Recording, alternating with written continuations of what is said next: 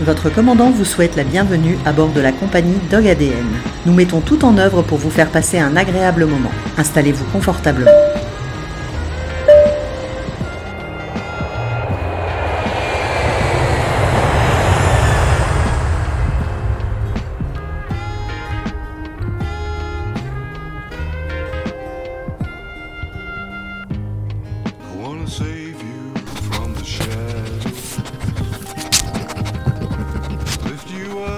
Mars 2018, Hook, labrador de 5 ans et son maître, retrouve un enfant de 10 ans dans les Pyrénées par des températures négatives.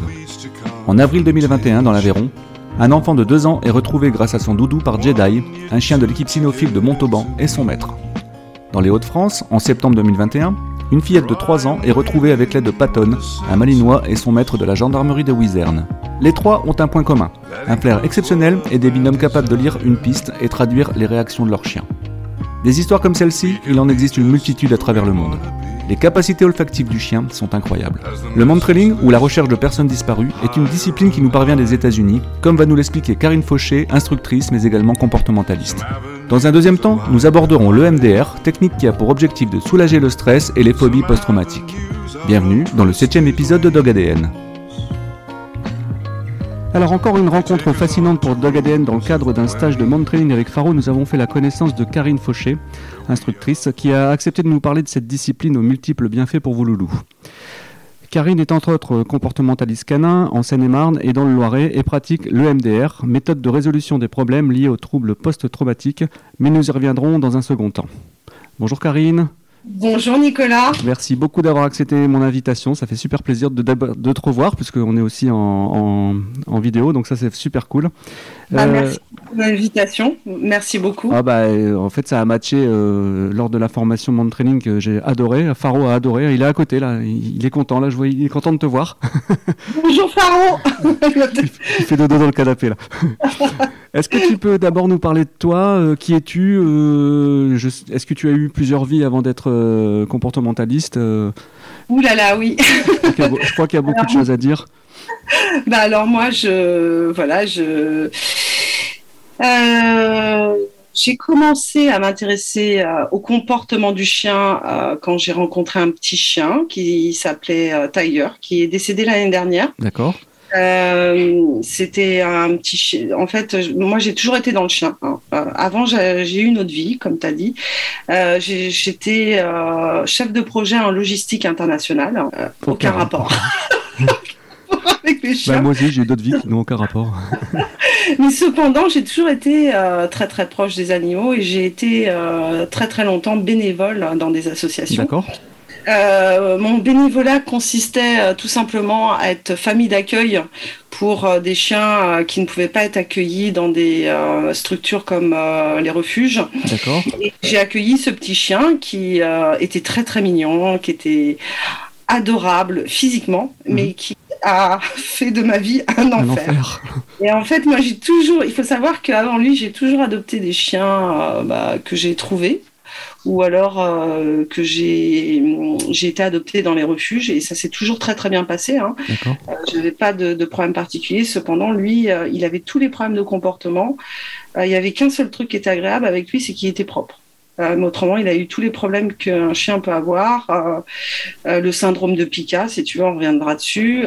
L'agressivité, les aboiements. J'étais en appartement, donc ça c'était vraiment sympa pour les voisins.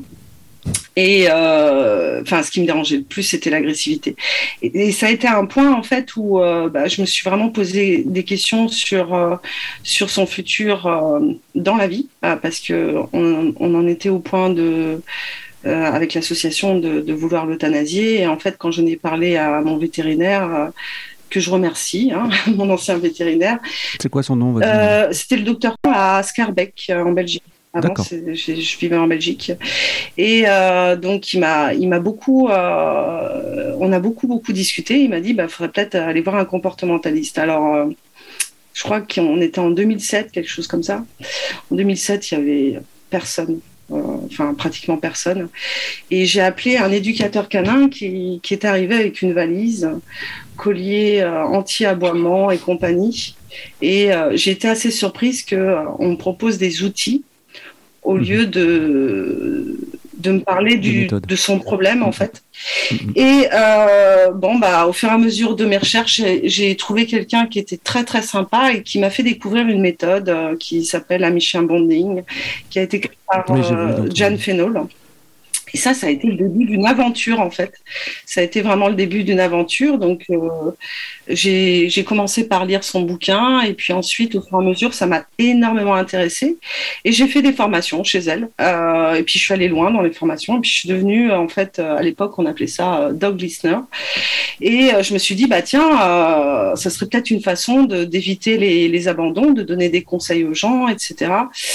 Et bah, j'ai commencé en fait à, à, à donner des conseils à des gens qui adoptaient des chiens. Le but étant qu'ils ne reviennent pas au refuge pour lequel je travaillais.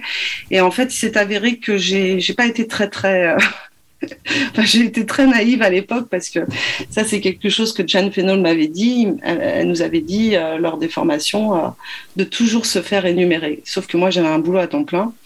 Je- Oui, et donc tu as voulu faire ça de façon. Ouais, j'ai j'ai voulu faire ça de façon bénévole et en fait, euh, ça ne marche pas au niveau, euh, ça ne marche pas au niveau, euh, je dirais bénévolat, donner des conseils parce qu'en fait. euh, pour être crédible, qu'il y ait un petit peu une valeur sur la parole. Voilà.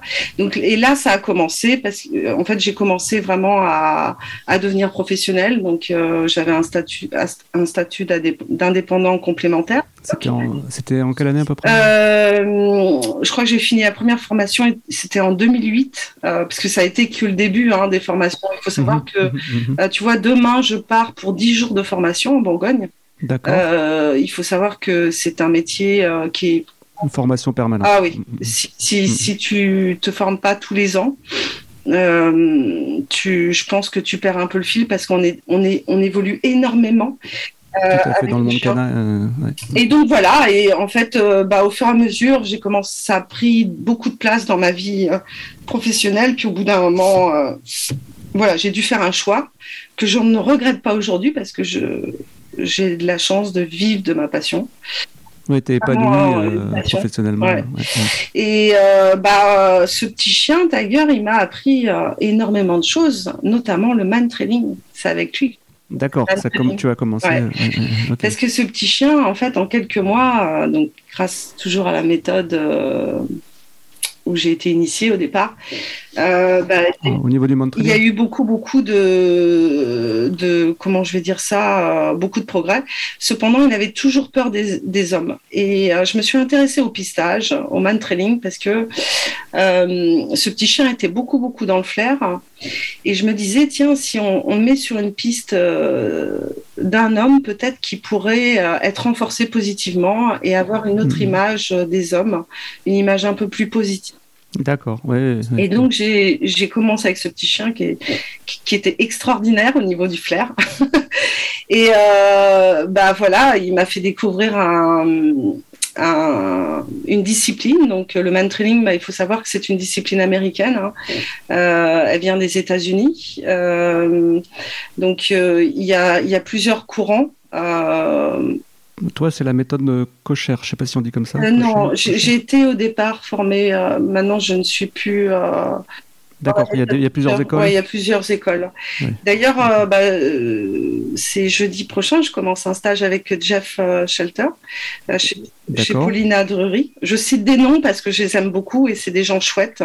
Bon, si tu veux, on mettra le lien. Ouais. Comme ça, les gens pourront se renseigner sur, sur, ces, sur ces personnages. Et en fait, bon, bah, ça se passe. euh, Enfin, moi, ce qui est, ce qui est important euh, pour moi dans, dans le man training, c'est que ça se passe avec euh, bienveillance, euh, au niveau, surtout avec le chien, mais aussi au niveau humain, parce que voilà, on- on- si on veut apprendre des choses, ça doit, ça doit se passer vraiment dans une Et ça renforce un lien, hein, c'est incroyable. Ça renforce le lien. C'est ce que j'ai remarqué en fait. euh, alors moi, ça a été ma première expérience. Ça, a vraiment renforcé le, lien avec Tiger.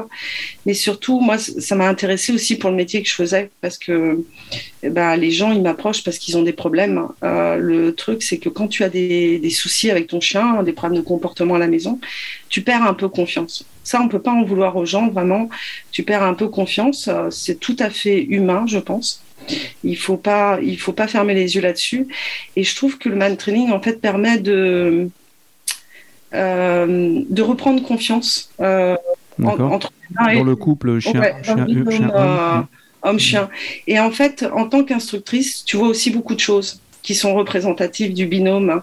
Et euh, quand je vois certains binômes qui ont commencé, par exemple, il y a trois ans avec moi, quand je les vois aujourd'hui, je me dis, waouh, quelle évolution. Parce que moi, je filme tout, en fait, ce que je fais. Et euh, la semaine dernière, j'avais une cliente qui m'a envoyé une vidéo, qui m'a dit, euh, regarde, euh, j'ai mon chien qui a fait des progrès là-dessus et je voulais, enfin, je voulais t'en faire part et ça, ça m'a beaucoup, beaucoup touché. Et bon, bah voilà, bah, comme tu sais, j'étais un petit peu malade la semaine dernière, donc je me suis dit, tiens, je vais regarder des, des anciennes enfin, vidéos. Avant, après. Ouais. Et en fait, c'est vraiment chouette parce que les chiens prennent de l'assurance, mais les maîtres aussi. Et le fait euh, de voir que son chien a des capacités, euh, Mm, mm, mm. Le Vive, hein. euh, des capacités aussi de gérer leurs émotions par rapport à une recherche, par rapport à un travail, euh, et que l'humain euh, lâche prise derrière. Parce que, enfin, comme j'ai expliqué pendant le stage, on doit beaucoup lâcher prise. On est, C'est même un travail sur nous-mêmes oui, hein. tout à fait. Et c'est vraiment, en fait, je trouve que c'est une activité où on demande au maître de lâcher prise et de pas être forcément en contrôle. Alors, quand je dis ne pas être en contrôle, ça ne veut pas dire qu'il faut faire n'importe quoi, etc. Mais ce que je veux dire, c'est que euh, on, on appelle être conducteur de son chien, mais en fait, c'est nous qui, qui nous laissons conduire. Je trouve que c'est un faux, faux, faux ami de dire qu'on est Mhm. Euh, et ce qui est très intéressant, c'est que le chien nous conduit. C'est une des rares activités où le chien nous conduit parce que, en fait, ce qu'on nous apprend hein, dans les autres activités, c'est d'être en contrôle, de, de mettre des commandes pour Mhm. avoir certains comportements. Que là, en fait, on a un comportement. Euh, donc, on- au début, il y a beaucoup de conditionnement. Il faut savoir que le, le man training, c'est pas forcément une activité. euh, euh, trop naturelle. Je pense que c'est une des plus naturelles par rapport à d'autres disciplines canines. Mais euh, bon, ça passe aussi quand même par un conditionnement au départ. hein, euh, beaucoup beaucoup de conditionnement mais en fait au bout d'un moment en fait on, lâche complètement prise et je pense que ce lâcher prise sur le chien permet vraiment de redonner une confiance au chien Euh, parce qu'il y a beaucoup de gens, moi c'est ce que je constate dans mon métier, euh, c'est qu'il y a beaucoup de gens qui perdent confiance dans leur chien. Et tu sais que je pratique, je fais beaucoup, enfin, je pratique beaucoup d'activités avec euh, Faro. Et en fait, c'est- l'une des activités où on parle le moins. C'est un truc de fou. Et c'est ça qui est génial parce que, et c'est ça, je pense, qui augmente aussi la relation euh, ce- dans le couple homme-chien. Mm. C'est là où on parle le moins, mais en même temps, euh, c'est là où on apprend à communiquer avec son chien. C'est ça. Ce que je trouve bien aussi dans le man training, c'est que, enfin, surtout quand c'est filmé, c'est que on a aussi, on apprend beaucoup euh, sur euh, le, le contrôle des émotions du chien. On apprend beaucoup sur euh, ses motivations, sur son caractère, sur ses capacités en fait à croire en lui. Il faut savoir que on leur donne pas beaucoup d'opportunités aussi de prendre des décisions. Dans la vie de tous les jours. Ouais. Et donc ça, je trouve que c'est très très important et c'est très sain en fait. Euh, donc je trouve que c'est une activité où on apprend le plus en communication canine, en tout cas. Est-ce qu'on pourrait quand même définir pour les auditeurs ce que c'est le man-training Oui, pardon, je me laisse. je, te, je te sens partir dans ta, la passionnée. de- Voilà, la, la Karine passionnée. Je, crois que c'est le visage que j'ai. Oui, alors euh, le man training, donc euh, donc euh, trail, c'est euh, c'est c'est piste hein, en anglais. Euh, D'accord. man, tout le monde sait que c'est humain. hein, euh, euh, donc en fait, euh, le man training, c'est suivre une piste pour un chien qui est dit pisteur. hein. Il suit la piste. Donc comment il fait ça? Il flaire, il flaire beaucoup par terre. Donc l'idée, c'est de suivre une piste pour trouver un, un être humain. Euh, voilà, Euh, voilà ce que c'est. Donc on part, euh, euh, on part avec une odeur de référence, souvent un t-shirt ou une odeur. Ça peut être aussi une brosse à cheveux, ça peut être n'importe quoi. Euh, je crois que dans votre groupe, il y a quelqu'un qui a mis une brosse à dents. Je sais plus si c'était dans votre Non, Non. non, non. Enfin, je, c'est dans un groupe que j'ai eu Ouais. récemment, en tout cas. Euh, voilà, on, on met euh, la personne qui se cache, donc euh, donne son odeur en début de piste. Elle, va la déposer en début de, de piste, et le chien suit la piste pour retrouver l'humain. D'accord. C'est alors est-ce que c'est est-ce que ça rentre dans le cadre de compétition? Je, vais te poser des questions de, de béotien, mais Euh, ou est-ce qu'on est plus dans le pistage français? Ça n'a rien à le voir pistage français, euh, oui, de- en fait, tu as des concours. Euh, maintenant, le pistage français, c'est quand même différent du man trailing. C'est-à-dire, Beaucoup plus formaté, je pense. oui, le chien, il doit vraiment suivre. quand je dis vraiment suivre la piste, c'est-à-dire que il doit être vraiment au-dessus des pas de l'être humain. Si j'ai bien compris le principe euh, Mhm. du pistage français, il faut savoir que j'en ai jamais fait, mais j'ai déjà lu euh, euh, un truc sur le pistage français. Et donc euh, le chien, il il peut pas dévier de sa piste. Je crois que Ouais, que là on laisse toute la liberté au chien. En plus, c'est pas le même environnement. Oui, je, oui, je euh, pense que c'est dans un endroit fermé en plus. Ouais. Euh, je, je pense donc euh, non non le pistage français c'est je pense que c'est beaucoup plus contraignant mais c'est fait pour les concours D'accord. Euh, Est-ce que tu peux me décomposer une séquence de man trailing Donc, tu avais déjà commencé. Donc, euh, d'abord, on, apporte un objet d'une personne qu'elle a porté. oui Euh, D'ailleurs, j'avais même, je le mettrai en lien, mais j'avais vu une émission de Jamie, je sais pas si tu vois qui c'est, qui avait fait un- une spéciale man trailing avec un Saint-Hubert. Oui. Bon, c'était la gendarmerie, hein, donc c'est un peu spécifique. Et il partait d'une bague, une simple Mhm. bague. Et le chien avait pisté, en, je crois, à 3 km, il avait retrouvé, alors qu'elle avait mis du parfum, elle avait fait des pièges au chien, enfin, c'était exceptionnel. Et euh, alors, ça paraît incroyable, oui, mais, mais, mais moi, ce que j'ai vu dans ton stage, euh, tu te souviens quand moi je m'étais caché Mhm. avec c'était un berger australien, je crois. Il m'a retrouvé en en cinq minutes. Enfin, je, et je lui avais fait des pièges et en fait il a suivi exactement le parcours de tous mes pièges. C'était assez exceptionnel. C'était un couple qui avait trois chiens, dont un chien qui était euh, un futur chien guide ou je sais oui plus. tout à fait oui oui Euh, c'était avant Et euh, je sais, alors je sais pas comment on peut en arriver à ce niveau-là. Je pense qu'il y avait aussi une bonne lecture euh, des maîtres Euh, par rapport aux chiens. Alors, comment on- peut en arriver là? Bah, c'est le travail sur la fréquence. Euh, donc, euh, si je reprends l'exemple euh, d'Amanda et Christophe, eux, ils ont fait euh, du man trailing très rarement. Ils- moi, j'ai démarré les chiens il y, a, il y a un peu plus de deux ans, je pense. Et euh, en fait, ce qu'ils ont fait, c'est qu'ils ont fait énormément de, de travail de recherche, enfin, de, de flair, en fait. Ils ont fait beaucoup de, Mhm. de travail de flair. Donc, en fait, plus tu travailles le flair chez le chien, euh, plus il est à l'aise euh, sur n'importe quel travail. C'est comme un sportif de haut niveau, enfin un sportif en général. mais- Voilà. Et, et- et il faut savoir aussi que je pense que le flair permet vraiment de donner confiance aux chiens parce que faut savoir que un de leurs chiens était pas du tout confiant. On avait dû euh, pas mal l'influencer quand on l'avait démarré et euh, actuellement il en est plus du tout là. Enfin, tu l'as constaté. Hein. Euh, le chien, il prend des décisions. C'est impressionnant. Ouais, il, il est, il est tout à, enfin, il est complètement concentré. Il ne demande plus l'autorisation de sortir des chemins. Ultra épanoui dans son exercice. Ouais, c'est, vraiment euh, assez incroyable. Donc, euh, euh, je crois qu'ils ont fait beaucoup, beaucoup de détection. Donc, euh, la détection, c'est plus euh, rechercher une odeur, c'est pas suivre une piste. C'est- plus fin? Tu dirais que c'est plus fin ou c'est euh, Oh, je pense que ça dépend de l'affinité. c'est différent Euh, Ouais. Et ça dépend de l'affinité de l'humain. Moi, par exemple, euh, je préfère être euh, dans le mouvement. Donc, la détection, Mhm. c'est un peu plus, euh, je dirais, euh, pas ennuyeux, mais un peu, un peu moins motivant pour moi. Euh, donc, Et puis l'environnement. oui, voilà. L'environnement. voilà. En trailing, tu es en extérieur. Là, c'était magnifique. Là, on était entre les deux caps euh, du côté de 800. C'était, il faisait super beau. on était avec des gens super sympas. Une super instructrice. Allez, on en rajoute. et, et tu vois, quand j'ai, quand j'ai vu le. euh, moi, j'ai fait un parallèle par rapport à ma vie de tous les jours avec les chiens. Et quand j'ai vu le plaisir que les chiens avaient à sentir, tu vois, à sentir toutes ces odeurs, à prendre, de- à prendre des informations à droite et à gauche, et que je voyais tous ces gens dans la rue qui tirent leur chien à chaque fois qu'ils sentent une trace, je me suis dit, mais les chiens, ils sont malheureux en fait. Je pense que les chiens acceptent beaucoup dans notre société. Je dirais pas qu'ils sont malheureux parce que je pense que Mais on pourrait les rendre plus heureux, oui, ne serait-ce qu'en leur, Ah laisse- oui. leur- en leur laissant des espaces de liberté où ils ont le droit. De... Imagine, je faisais, tu vois, je faisais une analogie. Imagine les gens d'aujourd'hui, les gens modernes. Tu leur coupes Instagram, Facebook, tous les réseaux sociaux, et tu leur, et ils ne communiquent plus avec rien.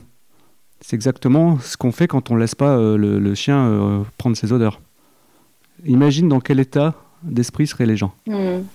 Donc en partant, en partant de, de, de, de ce constat, laissez sentir vos chiens. Quoi. Déjà, ça va les épanouir, ça va les détendre, et ça les stresse. Ils seront beaucoup moins stressés.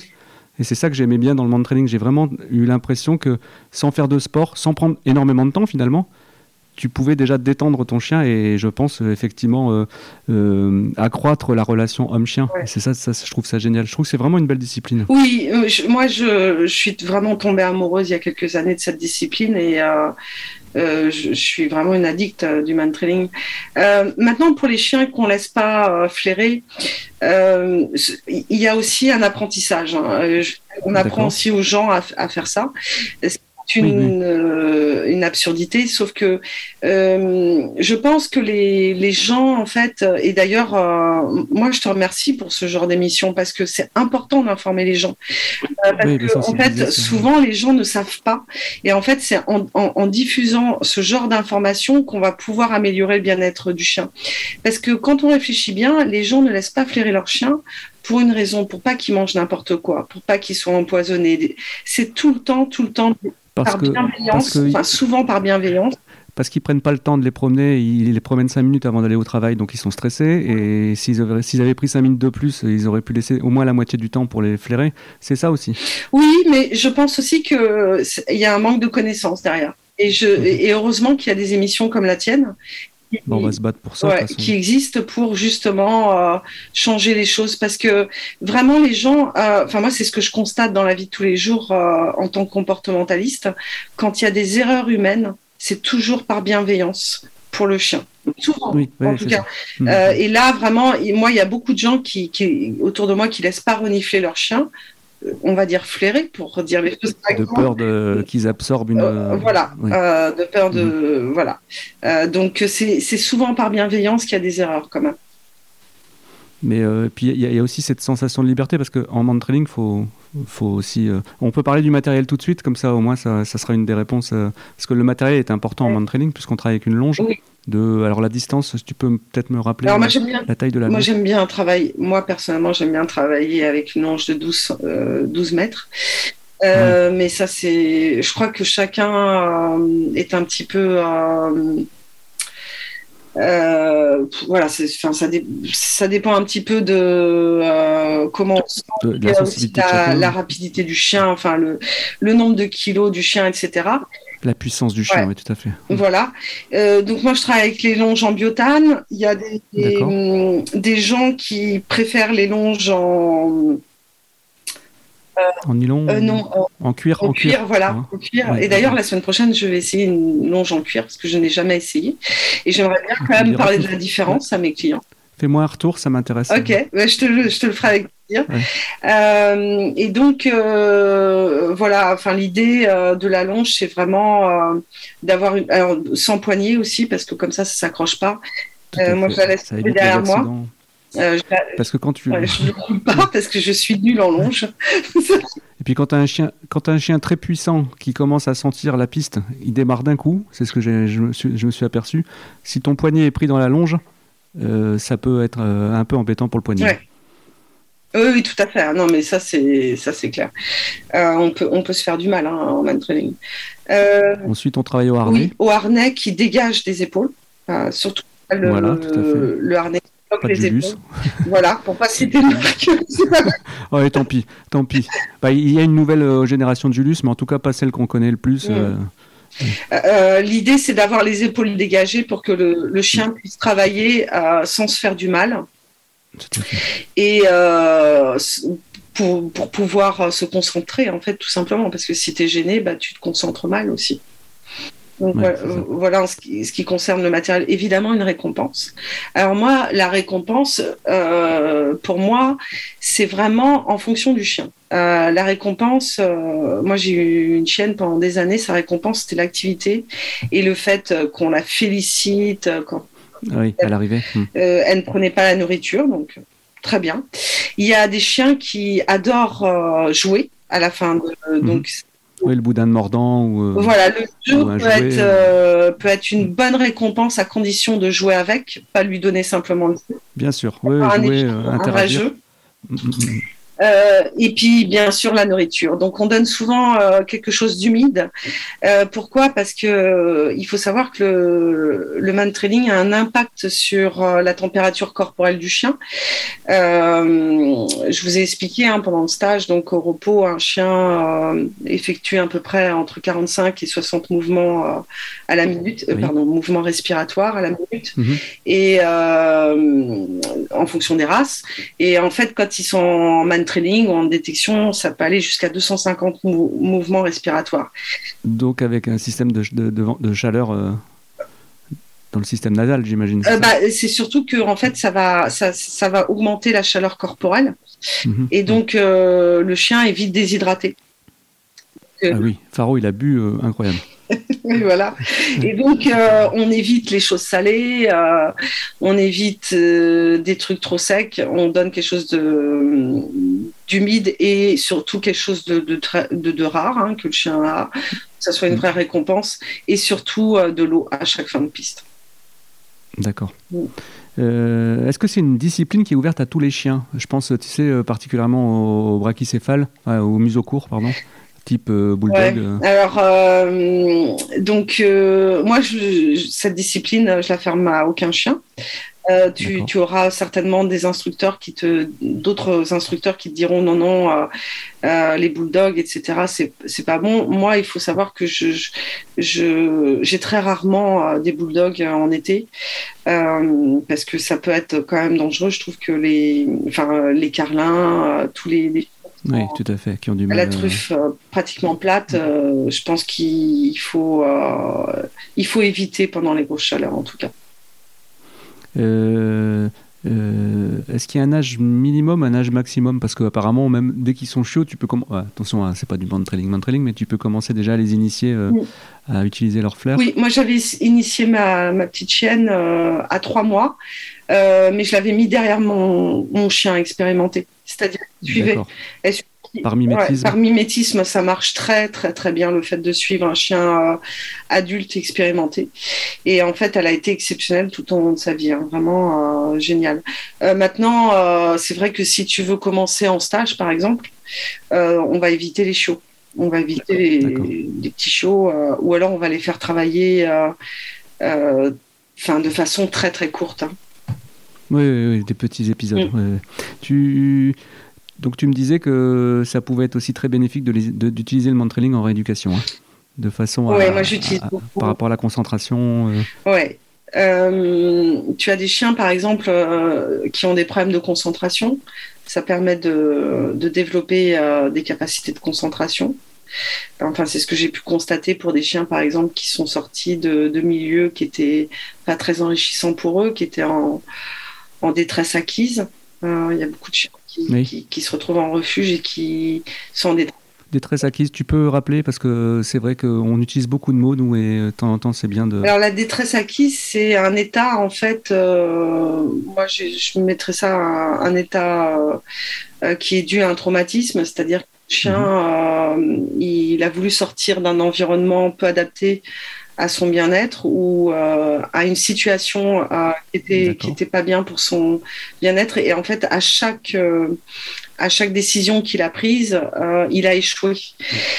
Et donc, en fait, au bout d'un moment, il, il a appris que chaque comportement qu'il pouvait effectuer était une situation d'échec et donc il, il- En vain. En il vain. reste figé sur la situation et il ne fait plus rien. Et il ne s'intéresse plus à rien. Donc, un chien qui n'est plus curieux, c'est c'est un chien qui, euh, qui qui va pas bien, en tout cas. Et, et- Ouais, qui, qui, qui attend la fin, quoi, euh, si je résume. oui, ou qui fait semblant que la situation n'existe pas. Oh, pauvre loulou. Euh, non, mais tu sais, tu sais comment j'adore les animaux et je, je supporte pas de- d'entendre qu'il y a des choses comme ça. Tu... Les temps d'une séance, euh, parce que j'imagine que les chiens expérimentés, chiens débutants, il faut pas que ça soit trop long non plus parce que c'est très fatigant pour eux. Ouais. Alors, tu, tu veux dire pour la rééducation ou pistage de Non, pour euh, si on repart sur le monde training, tu sais, le temps d'une séance, euh, parce que là, par exemple, c'était, euh, on avait deux, deux pistages par jour, parce qu'après c'était trop trop fatigant pour le Mm. chien. Alors, en fait, donc il faut distinguer les entraînements des stages. D'accord. Euh, les entraînements, c'est vraiment pour travailler certaines problématiques, pour, Mhm. pour des personnes et des chiens qui viennent assez régulièrement. Un entraînement euh, deux fois par an, c'est pas un entraînement. Euh, donc, c'est des, des gens qui, qui connaissent un petit peu, donc qui vont travailler sur certaines problématiques qui vont essayer des nouvelles choses, hein, parce qu'il y a des chiens qui n'ont pas forcément de problématiques, et donc on va essayer des nouvelles choses sur le chien. Mhm. Et euh, donc ça dure à peu près une demi-journée, et j'accepte 4 à 5 chiens par demi-journée. Et euh, en général, il y a deux tours, deux tours avec plusieurs pistes. Euh, maintenant, il faut euh, distinguer euh, ces entraînements. Donc, c'est souvent des chiens que je connais, hein, qui reviennent régulièrement. Euh, Enfin, c'est que des chiens que je connais. Euh, et euh, donc, j'organise aussi des stages. Alors, les stages, c'est plus soit les gens viennent pour la première fois et c'est plus une découverte. Moi, j'aime bien mélanger les, Comme les moi. niveaux Moi, c'est ça. Mhm. parce que c'est important, je trouve, pour les gens. Je trouve que c'est plus enrichissant pour les gens. Ça permet de- le midi, j'ai adoré parce que tu as des échanges qui sont vachement intéressants. Merci, c'est gentil. Bah, c'est ça, c'est le partage en fait. hein. Ah oui, oui, non, mais en fait, on, on- je trouve que c'est intéressant aussi de voir les autres chiens travailler. Euh, moi, j'adore euh, observer les autres chiens travailler hein, euh, quand je suis en stage et que je suis participante. J'aime bien voir les, les autres personnes travailler, etc. Parce que j'apprends aussi sur mon comportement. Mhm. J'apprends sur mon chien. Et je me dis, tiens, c'est vrai que j'ai cette problématique avec elle. Ah, elle, elle gère comme ça. Ah, je Ça, pourrais- Je pourrais peut-être tester ça. Ouais. Mhm. et donc ça, c'est c'est vraiment très très bien. Et je trouve que le fait, euh, alors évidemment, il y a des stages où tu fais que des niveaux, où tu, tu travailles certaines problématiques, où tu veux travailler euh, certaines choses, c'est un peu plus expérimenté. Mais moi, j'aime bien euh, mettre différents niveaux dans un stage parce qu'en fait, ça permet aussi aux gens qui commencent euh, de d'interagir avec d'autres personnes qui ont commencé il y a deux trois mois et ah ouais quand même vous en êtes là ah ouais ça peut être bien et je trouve que c'est une activité euh, qu'il faut promouvoir parce que c'est très simple pour la relation homme-chien et tout ça le fait de d'avoir différentes personnes différents chiens ça permet aussi euh, de se motiver Tout à fait. Et puis c'est pas, c'est pas, c'est, c'est peu coûteux quoi. Non. Par rapport à certaines euh, activités qui peuvent coûter très très très très cher, euh, finalement, c'est l'achat d'une longe, d'un harnais, et puis euh, des personnes compétentes pour encadrer, et puis voilà. Et je pense qu'on retrouve des stages un peu partout en France. Euh, toi, ton planning, il se remplit à vue d'œil. Quand est-ce que tu reviens dans le Nord Ouais, où est-ce qu'on- D'ailleurs, où est-ce- je à la fin du mois je suis en Belgique ah, c'est pas loin ça. mais c'est complet. Et au mois de juin aussi, je suis en Belgique, donc un peu plus près de vous, parce que là, ça sera en, en province du Luxembourg, en fin ce mois-ci. Mais en- au mois de juin, euh, je serai du côté de Hâte, et là aussi, c'est complet. Il est- il- Pour les personnes qui voudraient euh, te contacter éventuellement euh, pen- pendant que j'y pense, tu- on peut aller sur ton site internet. Voilà, donc c'est www.carinefauché.com. Karine avec un K et Fauché comme le verbe. où là on a toutes les informations et puis en plus on a euh, ton- les plannings et éventuellement les inscriptions à- à- au stage parce qu'il faut ajouter que tu fais aussi des formations hein, en ligne. Oui, tout à fait. Euh, donc, euh, moi, je suis euh, donc le comportement. Moi, à la base, je suis dans le comportement. Le man training est quelque chose de vraiment complémentaire pour tous les problèmes de comportement, mais c'est deux acti- activités différentes. Par contre, moi, mon, mon premier, mon premier amour dans le chien, c'est tout ce qui est traumatisme et troubles du comportement. Oh, toi tu es en train de me préparer une transition. juste, avant, juste avant ça, euh, est-ce que tu peux juste nous faire un petit point sur le- les capacités olfactives du chien? Parce que c'est quand même assez exceptionnel. On s'en rend pas compte. hein. On ne s'en rend pas compte. Alors, Euh, qu'est-ce que tu entends par mise au point? Ben, là, tu vois, euh, j'avais regardé un petit peu euh, euh, l'organe du chien, par exemple. Ce que j'avais lu, c'est que c'est 4 cm chez l'homme et 130 cm chez le chien.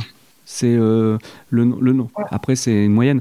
Euh, le nombre de capteurs olfactifs, euh, ça va jusqu'à 300 millions pour le Saint-Hubert euh, chez, chez le chien et 10 millions chez l'homme. Donc, c'est quand même euh, euh, 30 fois plus. Quoi. Donc, et en plus que la partie du cerveau réservée à l'analyse de l'olfaction était beaucoup plus développée chez le chien que chez, chez l'homme. Ouais, bah ça c'est quelque chose qui est sûr.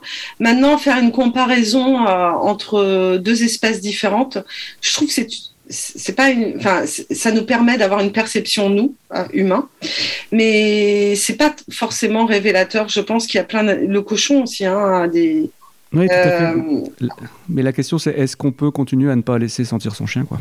Sachant que c'est son plus gros. Enfin, c'est l'organe principal de ses sens, quoi. il faut absolument laisser flairer euh, son chien. Ça, c'est important pour son bien-être, son environnement. S'il y a vraiment un message que je peux dire aux personnes qui nous écoutent, c'est laissez flairer votre chien parce que ça va lui permettre tout simplement de ne pas devenir anxieux et, et d'être, d'avoir des capacités d'adaptation en fonction de certaines situations. Plus il va flairer, plus il va connaître de choses. Et quand on connaît beaucoup de choses, c'est pareil pour tous les mammifères. Je fais pas du tout, euh, enfin, je, je fais pas du tout d'anthropomorphisme quand je dis ça. C'est pareil chez tous les mammifères. Plus on connaît les choses, plus mieux on peut les aborder. Et c'est exactement ça, enfin, ça que je veux dire. Laissez vos chiens flairer parce qu'ils sauront beaucoup mieux aborder la vie et aborder les nouvelles situations. Voilà. Pour finir sur, euh, sur le sujet de, de l'olfaction, est-ce que tu pourrais donner aux auditeurs un tout petit exercice qu'ils pourraient faire euh, chez eux, facile, euh, pour, euh, pour aider euh, le chien à pouvoir exercer son odorat Oui, tout à fait. Donc, euh, tout simplement, vous, euh, vous cachez des petites euh, friandises dans le jardin ou dans le salon, sauf s'il fait de la destruction. hein. Ne faites pas ça si Oui, parce que sinon ça ne va qu'accroître l'effet Oui. de destruction. ouais. Vous cachez des friandises dans votre jardin sans qu'il vous voit. Et puis ensuite, vous le laissez. vous voyez comme on fait avec les, les enfants pour les œufs de Pâques, en fait. hein. Et ça. vous le laissez. puis ensuite, vous le sortez. Puis vous lui demandez de chercher. si vous mettez des choses intéressantes qu'il a qu'il a très rarement, vous allez voir, il va mettre son flair tout de suite et ça va lui permettre de développer son flair. Attention, ne pas mettre de viande fraîche euh, parce que ça peut être dangereux, c'est très très bon pour la santé. Euh, L'idée, c'est vraiment plutôt de mettre des choses euh, euh, qui sont très rares pour le chien, mais qui, qui sentent assez pour qu'il puisse mettre sa truffe par terre tout de suite. Et ça, ça va développer son flair et ça va lui faire beaucoup de bien aussi. Donc ça, c'est un exercice simple. D'ailleurs, j'ai un exemple d'exercice comme ça sur mon site internet, mon blog Très bien. où je mets tout, tout ce que vous pouvez euh, faire en fait sur, euh, sur le pistage de nourriture dans le jardin. Et attention, ne faites pas ça à l'extérieur de votre jardin parce que l'idée c'est c'est de ne pas, enfin, on va pas apprendre à nos chiens à manger à l'extérieur. Ça c'est très C'est ça. Il faut vraiment que ça soit encadré. Ouais. euh. D'accord. Bon, super. Bah écoute, euh, là, nous sommes déjà à 38 minutes, rien que sur le mantrailing, et encore, j'ai pas creusé, creusé, hein, parce que j'ai encore des questions. hein. Euh, au niveau, bah, je vais en poser encore une. Au niveau du tri des, le tri des odeurs, comment on fait le chien? Parce que il y a des environnements qui sont euh, en ville. J'imagine que c'est encore plus difficile pour le chien qu'à la campagne. Je crois que ça dépend de- du développement du chien. Oui. C'est l'entraînement qui fait. Ah oui, oui, oui, l'entraînement. Mais c'est aussi, oui, c'est, enfin, les premiers mois de sa vie, l'ontogénèse du, de l'individu. C'est important. Parce que moi, je vois ma chienne, elle, elle a vécu ses premiers mois en ville et euh, je la trouve plus performante en milieu urbain qu'en forêt. D'accord. Enfin, c'est un constat. Euh, ça ne veut pas dire que c'est vrai pour tous, mais je, pense que, enfin, c'est comme tout, hein, apprentissage, l'ontogénèse de l'individu, c'est le plus important. Et euh, bah, comment il fait le tri? Euh, bah, Je suppose qu'il fait comme nous. donc, je dis toujours aux gens, nous, euh, qu'est-ce que c'est notre perception? C'est plutôt le visuel. Donc, on nous demande, par exemple, de chercher du gris entre la couleur euh, euh, violette et bleue. Bah, on va dire, bah, ça c'est bleu, ça c'est violet. Ah, le gris est là. Mhm. Voilà. Oui. je, je pense, voilà, je, C'est difficile, ouais, c'est difficile de savoir. ouais. Ok. Bon, bah ça c'est déjà bien. Euh, pour ceux qui veulent en savoir plus, euh, de toute façon, euh, je sais pas, je sais même pas, il y a une association du monde trailing ou quelque chose comme ça? Je sais même pas. Association. Alors, il y a, il y a plein d'associations qui font du man-trailing. Par exemple, tu as la Croix-Rouge hein, qui, euh, qui fait ça. Euh, tu peux euh, aller sur le, le site de Jeff Shelter, qui est en anglais. En français, je. De toute façon, maintenant, tu as les sous-titrages automatiques. Donc, Ouais. Ah oui, ceux qui maîtrisent pas l'anglais, ah, je savais pas. D'accord. euh, sur. si, si, je m'en sers beaucoup sur YouTube. Alors après, de temps en temps, euh, c'est un peu léger au niveau de. Au niveau du français, mais euh, globalement, la phrase complète, tu arrives à comprendre ce qu'il dit. très pratique. D'accord. Je Tu te peux mettre conseille. de la traduction comme ça sur un. Ouais, en direct euh, sur les sous-titres, Ah, ouais. Ah, je dans toutes les langues. C'est extraordinaire. Ah oui. Ah, merci YouTube. Merci YouTube. Donc ça, c'était la première partie. La deuxième partie, je sais où tu es très très sensible sur le sujet, c'est le, le MDR. Mhm. Mais, mais Kezako, le MDR. Kezako, parce que là, c'est aussi un sujet, une ça a été une découverte pour moi. Euh, la traduction, c'est Eye Movement, Désensibilisation and Reprocessing. Mm.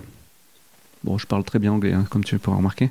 tu peux nous en dire un petit peu plus là-dessus Alors en fait, euh, le MDR, c'est une euh, méthode qui existe chez l'être humain depuis, euh, je crois, les années 80 ou un peu avant. D'accord Euh, donc c'est une méthode qui permet de, de désensibiliser. Alors je vais, euh, enfin désensibiliser sur des phobies. Donc euh, les phobies, qu'est-ce que c'est? C'est des peurs infondées ou sur des traumatismes. Alors un traumatisme, je vais juste dire ce que c'est. C'est un événement où il y a eu une souffrance psychologique et physique. Euh, Il y a une, une espèce de notion de euh, la remise en, en euh, la remise en cause de la survie et un phénomène de incontrôlable pour, pour l'animal. Et euh, donc, quand on a un, un traumatisme, souvent c'est figé dans une partie de notre cerveau qui ne Mhm. doit pas contenir l'information, euh, qui s'appelle le cerveau émotionnel. Et euh, on, on, on garde des choses dans ce cerveau et en- euh, dans, dans le milieu du cerveau euh, qu'on ne devrait pas. En fait, on devrait juste stocker quelque part, dire voilà, ça, ça peut être dangereux, ça, c'est pas dangereux, etc. Et en fait, on devrait avoir que des, des informations comme ça stockées dans notre cer- cerveau. Sauf que quand un mammifère a un, a un traumatisme, c'est stocké dans le mauvais endroit. Parce que le cerveau émotionnel est juste un lieu de transit, normalement. Donc le MDR va permettre de réchauffer le cerveau gauche et le cerveau droit pour pouvoir en fait euh, enregistrer l'information et la placer au bon endroit dans le cerveau. Euh, voilà. Et euh, donc ça passe par une mise en situation de l'animal vis-à-vis de Par rapport à sa phobie. par rapport à sa phobie ou son traumatisme. Et euh, donc chez les mammifères, on va tapoter.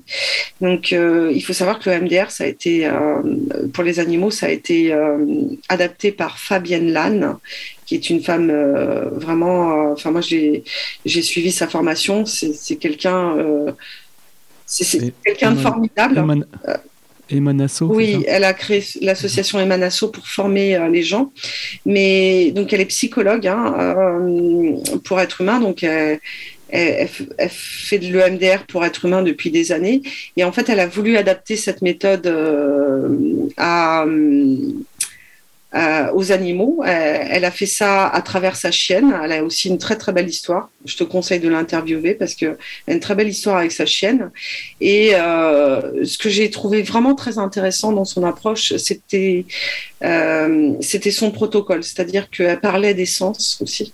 Et ça m'a un peu euh, conforté dans dans le sens euh, ressource euh, chez le chien qui est le flair en fait. Et c'est pour ça que je, je parle aussi beaucoup de pistage comportemental parce que euh, le MDR pour moi a été une porte ouverte pour euh, pour résoudre des problèmes de traumatisme, de phobie, mais ça a été aussi une porte ouverte pour euh, travailler en pistage. Mais donc le MDR est maintenant euh, adapté aux animaux grâce à Fabienne Lannes et euh, bah, c'est une méthode. euh, Enfin moi j'ai avant de, faire la formation, je crois que je l'ai fait en 2014 ou quelque chose comme ça, je sais plus. je faisais à peu près une bonne dizaine de de sessions euh, de désensibilisation par animal. hein. Euh, alors, je, parle de désensibilisation, mais en fait, on ne désensibilise pas un individu, on atténue sa sensibilité. hein. C'est un mot qui est mal utilisé, mais je voulais juste le préciser. D'accord. Euh, et l'idée, c'est vraiment en fait, euh, donc je, je faisais à peu près une dizaine de sessions par, euh, pour un problème, etc. Grâce au protocole de Fabienne et grâce à l'EMDR, j'en fais pas plus de quatre. C'est pas plus de quatre sessions. Donc ça a tout changé pour les propriétaires de chiens. Et cette méthode, pour moi, elle est vraiment révolutionnaire si elle est bien appliquée, évidemment, si on a bien euh, compris le protocole. Mais pour moi, c'est vraiment euh, une ouverture sur le bien-être canin et sur les autres animaux aussi, parce que euh, Fabienne, elle a adapté ça à tous les animaux, enfin à tous les mammifères. Et bah, moi, je trouve que c'est une vraie révolution dans le bien-être animal. Et par rapport à, pour essayer d'être concret par rapport aux gens qui, qui ont du mal à se projeter, si tu veux, sur le MDR, Mhm. c'est quoi C'est, euh, euh, je sais pas, je prends, un, je prends un exemple. J'ai un chien qui a peur des feux d'artifice. Je sais pas, hein, je, dis peut-être une bêtise, ou d'un aspirateur, tout Mhm. simplement. C'est ça? Ça peut être Tout ça? à fait, oui. Euh, Moi, j'avais le problème avec l'aspirateur. D'accord. Et euh, à partir de plusieurs séances, j'imagine, de rééducation, je sais pas. Ben, je te dis, tu fais pas plus de quatre séances avec le MDR. J'ai jamais fait. Si on se trompe pas dans le protocole, on- ça va très vite. Je trouve que c'est un- c'est une méthode qui va très très vite, à condition de travailler soit sur un traumatisme, soit sur une phobie. Si c'est pour euh, travailler sur de l'anxiété, sur des choses, euh, faut pas utiliser le MDR. Faut plutôt habituer le chien à des choses. Oui, il faut, faut- faut que ça soit chirurgical et vraiment pour un une problématique bien définie au départ. Tout à fait. C'est Mm. ça D'accord. Et donc là, euh, ce- c'est- le MDR, euh, il y a beaucoup de gens qui pratiquent ça en France? Oui, on est plus Moi, si je te dis, c'est la première fois, Praticien. c'est la première fois que j'en entends Oui, parler. si tu vas sur le site des Manasso, tu as une liste de praticiens. Je suis sûre que tu en as dans le Nord aussi. Euh, ils organisent des formations tous les ans chez Manasso. D'accord. Euh, je pense qu'ils ont même continué pendant le Covid euh, grâce à tout ce qui était euh, Zoom, euh, enfin, toutes Oui, oui, les oui. plateformes comme ça. Euh, ils ont continué à former. Je le sais parce que moi, j'ai des étudiants qui, qui sont allés, enfin, qui, qui, qui ont suivi la formation en ligne. d'accord. Et euh, bah voilà, enfin moi j'ai trouvé que c'était une, une de mes meilleures formations que j'avais suivies en tout cas. Et donc toi, tu t'en sers également. euh, En fait, ça fait encore une corde à ton arc. Oui, moi je suis euh, très très ouvert d'esprit dès qu'on me parle de bien-être du chien. Je me dis tiens ça Mm. c'est intéressant, je, je suis preneuse. Je vais aller voir. Ouais, je vais aller voir, ouais. Alors, c'est quoi la prochaine étape? Et là, bah là c'est bah, demain. Je, Ouais. je suis en formation avec. euh, euh, J'espère que je vais pas écorcher son nom. C'est une italienne, Marina Garfolini, qui vient chez Paulina Drury. Euh, elle, elle a une approche sur la communication canine. Communication animale? Communication canine. Canine, d'accord. C'est spécialisé chien et donc c'est une formation d'un an que j'ai commencé l'année dernière et je trouve que c'est une approche euh, que j'ai pas eue jusqu'à maintenant donc je demande à voir. Euh, et puis euh, après bah, il y a le stage de man training avec Jeff Euh, et ce sera un- une première pour ma petite manga. Voilà. Et Jeff, alors, donc, c'est euh, c'est quoi? C'est un, un spécialiste? C'est Canine lui c'est le, Ah oui, d'accord. euh, le groupe Canine. Donc Donc ça vient des États-Unis alors? Oui oui oui il vient des États. Là-bas, je crois que c'est euh, l'incontournable, un canine. Oui, oui, oui, tout à fait. Mm. Il y a Coacher Et Canine. Voilà. Et tu, donc toi, euh, en plus de ça, par rapport aux formations que tu donnes sur euh, en, en ligne, Mhm. Euh, quels sont les futurs programmes de- des formations que tu donnes, toi? Alors, euh, donc, moi, j'ai j'ai des projets qui arrivent, euh, qui sont pas encore. euh, Chut, on n'en parle à personne. qui vont être dans le Nord d'ailleurs. Ça, bah, bah voilà. les, les amis, venez chez nous. Donc, euh, le mois prochain, j'espère pouvoir euh, l'annoncer sur ma page Facebook.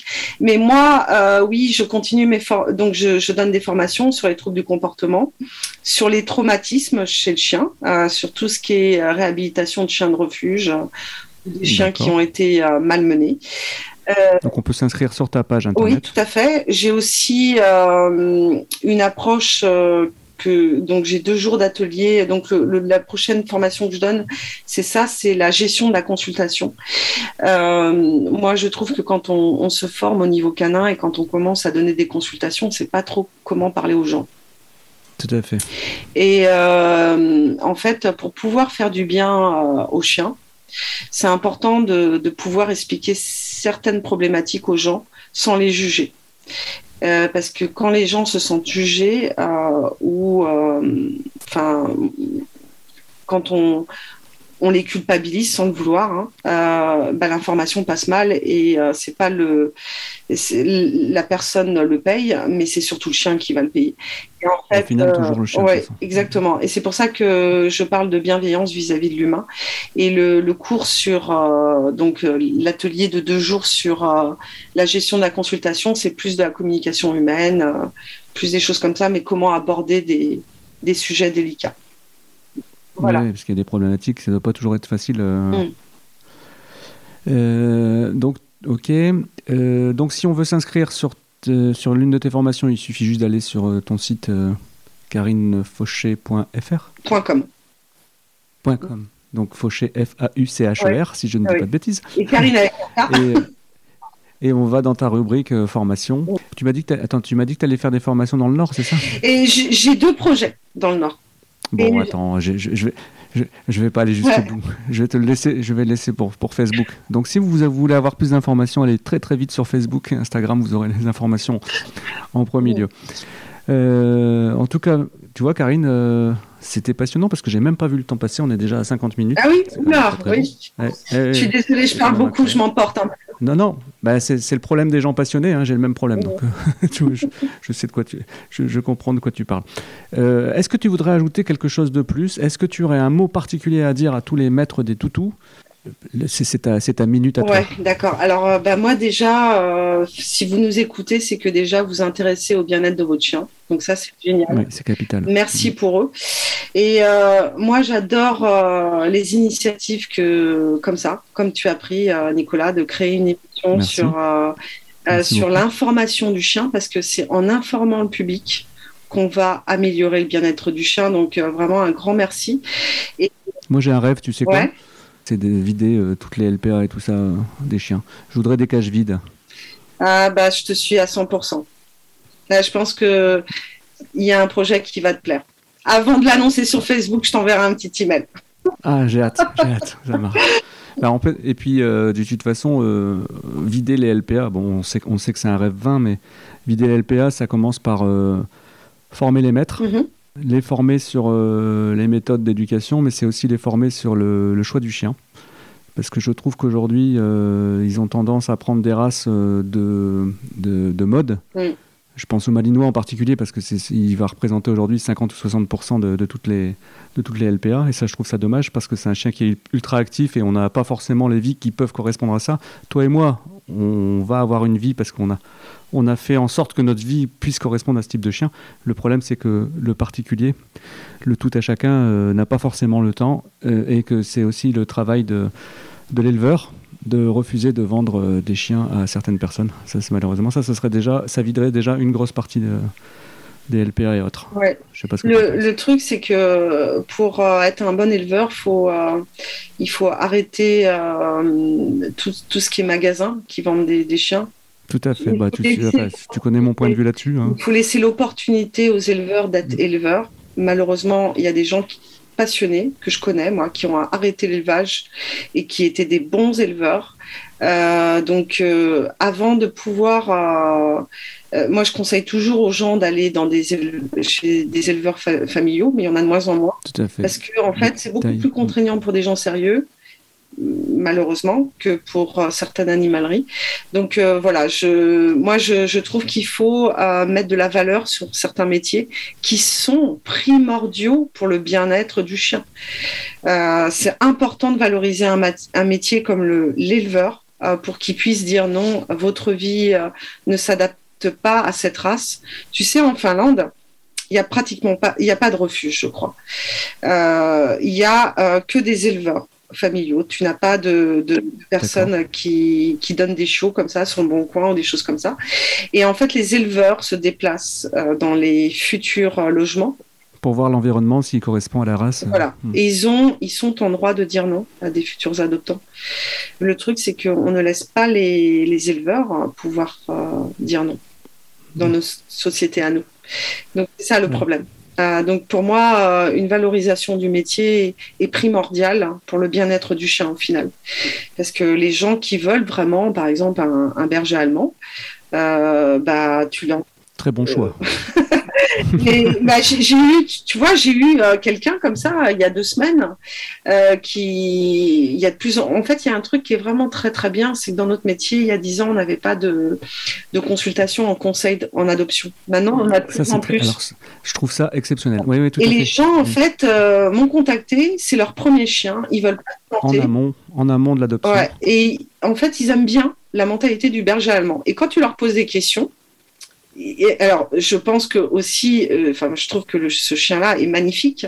Je pense que Mhm. eux aussi, ils ont une affinité de beauté, mais au-delà de ça, ils aiment bien le caractère du berger allemand.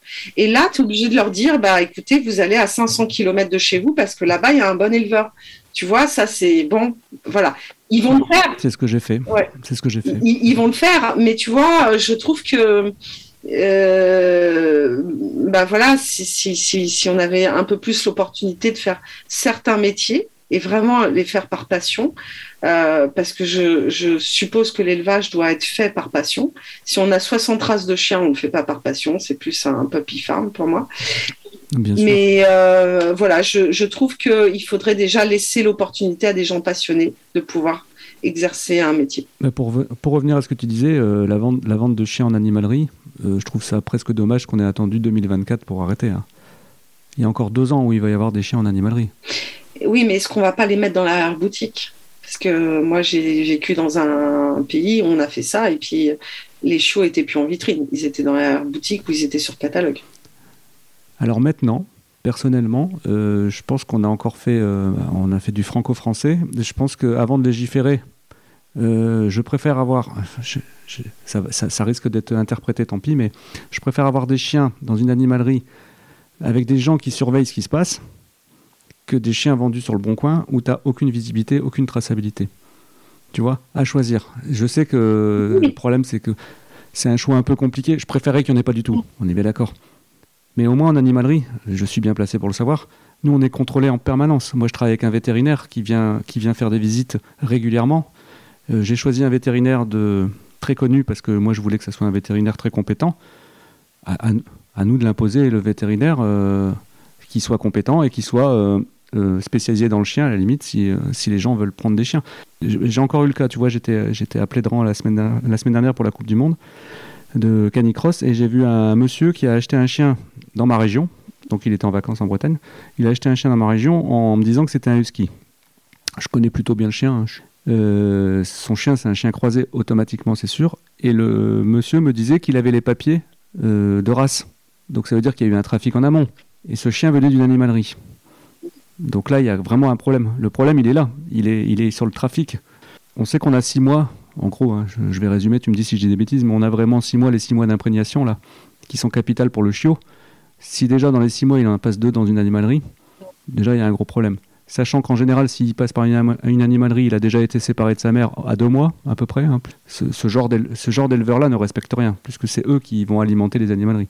Donc toute la problématique est de remonter la filière au niveau des éleveurs et euh, le transfert des chiens euh, d'un pays à l'autre. Il est là le problème. Mm. Mais tu sais, c'est exactement ça. Euh, c'est exactement pour ça qu'il faut faire des émissions comme tu fais, pour justement informer le public. Parce que s'il n'y a plus de, de demande, il n'y aura plus d'offres. Tout à fait. C'est comme dans tout. Mm. De toute façon, aujourd'hui, je, je, je dis, je le dis haut et fort, le consommateur, c'est lui qui décide. Le consommateur, ce qui n'était pas le cas il y a encore 20 ans en arrière. Donc à nous, à nous d'acheter en conséquence, mais par contre, à partir du moment où on achète, on assume. Et ça, c'est valable pour tout. Ouais, mais des fois, il faut lâcher prise. Tu vois, moi, j'ai arrivé de, de dire à, à trois personnes, euh, ça fait, euh, je- enfin, ça fait plus de 13 ans que je suis dans le domaine, mais ça m'est déjà arrivé à- de dire à trois personnes, le meilleur service que vous pouvez rendre à votre chien, c'est de le, le placer chez quelqu'un d'autre. Et faut- je pense Ouais. qu'en tant que comportementaliste, en tant que professionnel, On doit, on doit, on se de doit dire des dire. choses Ouais. comme ça. Mm, mm. Ça, c'est très très important pour le bien-être du chien. Parce que des fois, en fait, euh, il n'y a pas d'autre moyen. L'environnement n'est juste pas adapté. Et les gens, il y a un mauvais casting aussi. hein. Attention, hein, il y a Oui, des gens qui se loupent sur la race. euh, euh, voilà. Mais euh, en tout cas, euh, le fait de d'assumer ce qu'on achète, oui, mais pas jusqu'au ju- enfin, jusqu'au moment où le bien-être est remis en cause quand même. Oui, oui, tu, as, raison, as raison de le préciser. C'était ma pensée, mais tu as raison de le préciser. Bon, bah écoute, euh, Karine, euh, je pense qu'on a fait. Ah, si, est-ce que tu aurais des, des livres à conseiller ou des, ou des DVD ou, ou des choses comme ça? Alors, euh, Euh, je- euh, je- je- Tu connais un peu le livre là parce que c'est très à la mode en ce moment avec euh, ce, comment ça s'appelle Les signes d'apaisement. euh, c'est une suédoise, je crois, ou une finlandaise. euh, Norvégien. apparemment, C'est norvégienne. C'est Tori Drugas qui l'a. Une- Voilà, c'est ça, c'est ça, ou Norvège. Bah, c'était dans les pays du Nord, j'étais pas loin, j'aurais dû m'arrêter à ça. Pourtant, c'est pas récent. Non, c'est pas récent, mais c'est un très très bon livre. Elle a écrit euh, un autre livre plus récent. Moi, j'ai eu le, le plaisir de la rencontrer. en j'ai vu ça, je, je crois que j'ai vu ça dans ton CV, oui. Mhm. Euh, c'est quelqu'un de très très chouette cette femme, hein. beaucoup de respect pour elle. Euh, elle a écrit euh, un livre sur les aboiements. Alors je suis très mauvaise en- au niveau de la mémoire sur les titres de livres. Mais C'est pas grave, mais on pourra le mettre en lien éventuellement. voilà, si vous tapez Toury Drougas, euh, vous avez différents livres. Euh, Qu'est-ce que je peux vous conseiller? Euh, L'incroyable odorat du chien, il est sympa comme livre. D'accord. Qui va bien avec le sujet du jour. Oui, tout à fait. Vous avez aussi. euh, c'est une Suisse qui a écrit ça. C'est un bouquin que j'ai lu il y a très très longtemps, mais qui m'a beaucoup marqué. C'est Mon chien, un loup euh, civilisé. D'accord. Euh, c'est intéressant. Elle ouvre des portes sur des choses. Euh, maintenant, je pourrais te faire une liste de bouquins que j'ai beaucoup aimé. Bah oui, parce que les gens, les gens vont bientôt partir en vacances. Ouais. Ça va bientôt être les grandes vacances, donc il va falloir qu'ils mettent ça dans leur sac le temps qu'ils l'achètent, qu'ils le reçoivent. Voilà, ouais, ouais. Et ben, si, si tu veux, je te ferai une liste de bouquins que j'ai beaucoup aimé. Super. Euh, mais je suis très mauvaise pour me rappeler. Non, non, il y a Fabienne Lannes qui a écrit un, un bouquin sur le MDR. Ça, D'accord. euh, et je suis en préface d'ailleurs. Donc euh, voilà. Ah bah il fallait le signaler, je vais l'acheter. Je pourrais avoir une dédicace, madame.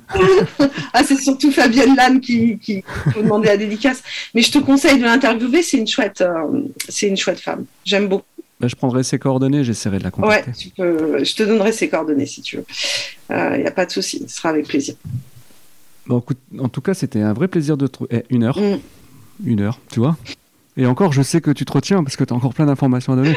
On devra faire un deuxième épisode en fin. Avec plaisir. Avec les nouvelles informations qui vont sortir bientôt sur Facebook. Je fais du teasing. Suivez Facebook, suivez Facebook, Karine Fauché, suivez-la. En tout cas, merci beaucoup Merci de m'avoir consacré du Mm. temps. Merci à toi pour l'invitation. Bah, avec plaisir. À très bientôt. Je vous invite tous à aller sur le, site de Karine et puis d'aller voir un peu les formations. Euh, vous ne pouvez pas trouver de prétexte pour dire que vous ne pouvez pas aller chez elle parce qu'elle habite dans le Loiret, plus que vous pouvez euh, le faire en vidéo. Donc ça, c'est un gros avantage. Et puis, euh, bah, à très bientôt. Merci aux auditeurs de nous avoir suivis jusque-là. Je vous donnerai toutes les informations dans, les liens en ce qui concerne les livres de Karine. Et comme ça, vous pourrez passer un bel été en lisant sur les chiens et pour connaître de mieux en mieux votre chien. Si le monde training vous intéresse, je vais essayer également de vous mettre des liens qui vous permettront de vous rapprocher euh, de- des clubs en fonction de votre région. Merci à toutes et à tous et à très bientôt pour le prochain épisode. Au revoir. Voilà qui clôture ce septième épisode de Dog ADN. J'espère que vous aurez apprécié cette nouvelle rencontre et qu'elle vous aura donné envie d'en savoir plus sur cette belle discipline. Vous pouvez nous retrouver sur les réseaux sociaux Facebook et Instagram et nous contacter sur dogadn.fr@gmail.com. Pour nous aider, n'hésitez pas à mettre 5 étoiles et ainsi nous permettre de mieux nous faire connaître. A bientôt et des grosses caresses à vos toutous